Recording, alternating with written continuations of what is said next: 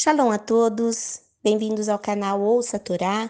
Hoje vamos ler a sexta aliá da Parashá Tazria Metsorá. Ela se encontra no livro de Vaikra, Levíticos, no capítulo 14. Começa no versículo 33 e vai até o versículo 15 do capítulo 15. Vamos abrahar.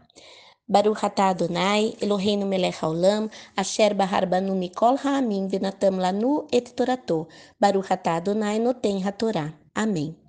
Bendito sejas tu, eterno nosso Deus, Rei do Universo, que nos escolheste dentre todos os povos e nos deste a tua Torá. Bendito sejas tu, eterno, que outorgas a Torá. Amém.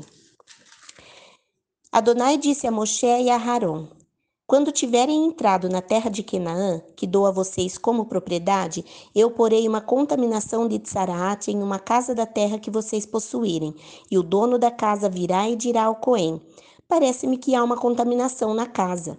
O Cohen ordenará o esvaziamento da casa antes de continuar inspecionando a contaminação, para que todos os objetos da casa não se tornem impuros. Depois disso, o Cohen entrará e e inspecionará a casa.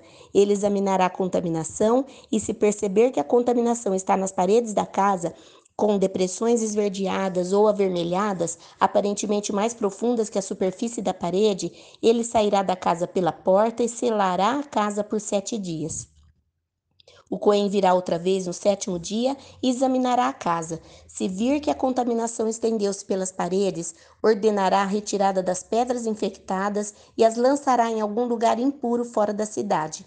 Em seguida, mandará raspar o interior da casa por inteiro e o reboco raspado será descartado fora da cidade, em um lugar impuro.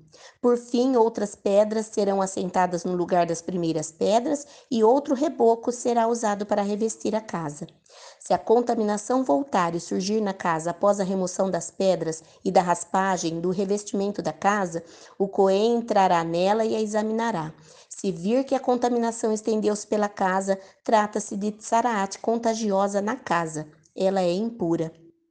A casa será demolida e as pedras, o madeiramento e o reboco serão retirados da cidade, levados a um lugar impuro. Além disso, quem entrar na casa enquanto ela estiver selada será impuro até a tarde. Quem se deitar ou comer na casa deverá lavar suas roupas. Se o Cohen entrar, examinar e vir que a contaminação não se estendeu pela casa desde o revestimento, declarará a casa pura, pois a contaminação está curada.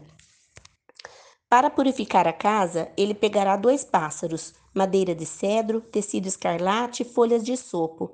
Matará um dos pássaros em uma panela de barro sobre água corrente.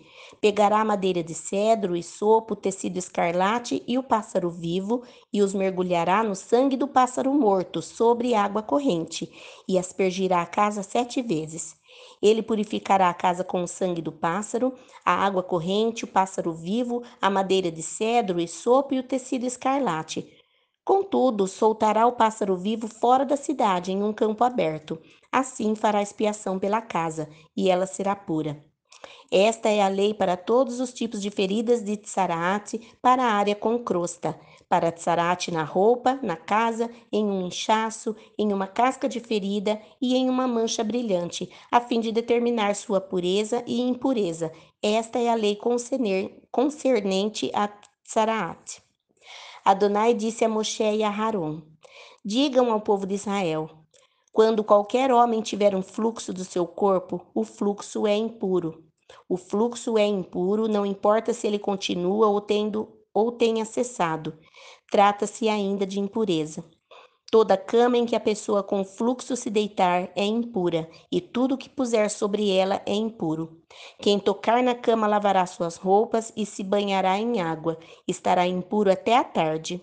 Quem se sentar sobre qualquer coisa em que se sentou a pessoa com fluxo, lavará suas roupas e se banhará em água, estará impuro até a tarde. Quem tocar no corpo da pessoa com fluxo, lavará suas roupas e se banhará em água, estará impuro até a tarde.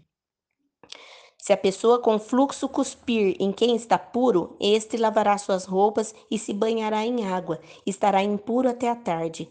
Todo selim sobre o qual a pessoa com fluxo montar será impuro. Quem tocar em qualquer coisa que esteve debaixo dela será impuro até a tarde.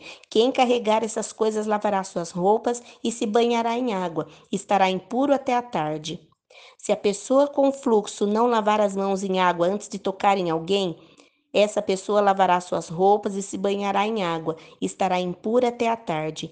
Se a pessoa com fluxo tocar em uma panela de barro, ela será quebrada. Se tocar em uma vasilha de madeira, ela será lavada com água. Quando a pessoa com fluxo conseguir se livrar dele, contará sete dias para sua purificação. Em seguida, lavará as roupas e banhará o corpo em água corrente. Depois disso, será pura. No oitavo dia pegará para si duas pombas ou dois pombinhos, virá à presença de Adonai à entrada da tenda do encontro e os dará ao Cohen. O Cohen os oferecerá um como oferta pelo pecado e o outro como oferta queimada. Assim o Cohen fará expiação pela pessoa diante de Adonai por causa do fluxo. Fim da sexta liá. Baruch atah Adonai, Eloheinu melech haolam, asher natan alu Torah temet, v'haye olam natah betorreino. Baruch atah Adonai noten hatorá. Amém. Bendito sejas tu, eterno nosso Deus, Rei do Universo, que nos deste a Torá da verdade, e com ela a vida eterna plantaste em nós. Bendito sejas tu, eterno, que outorgas a Torá. Amém.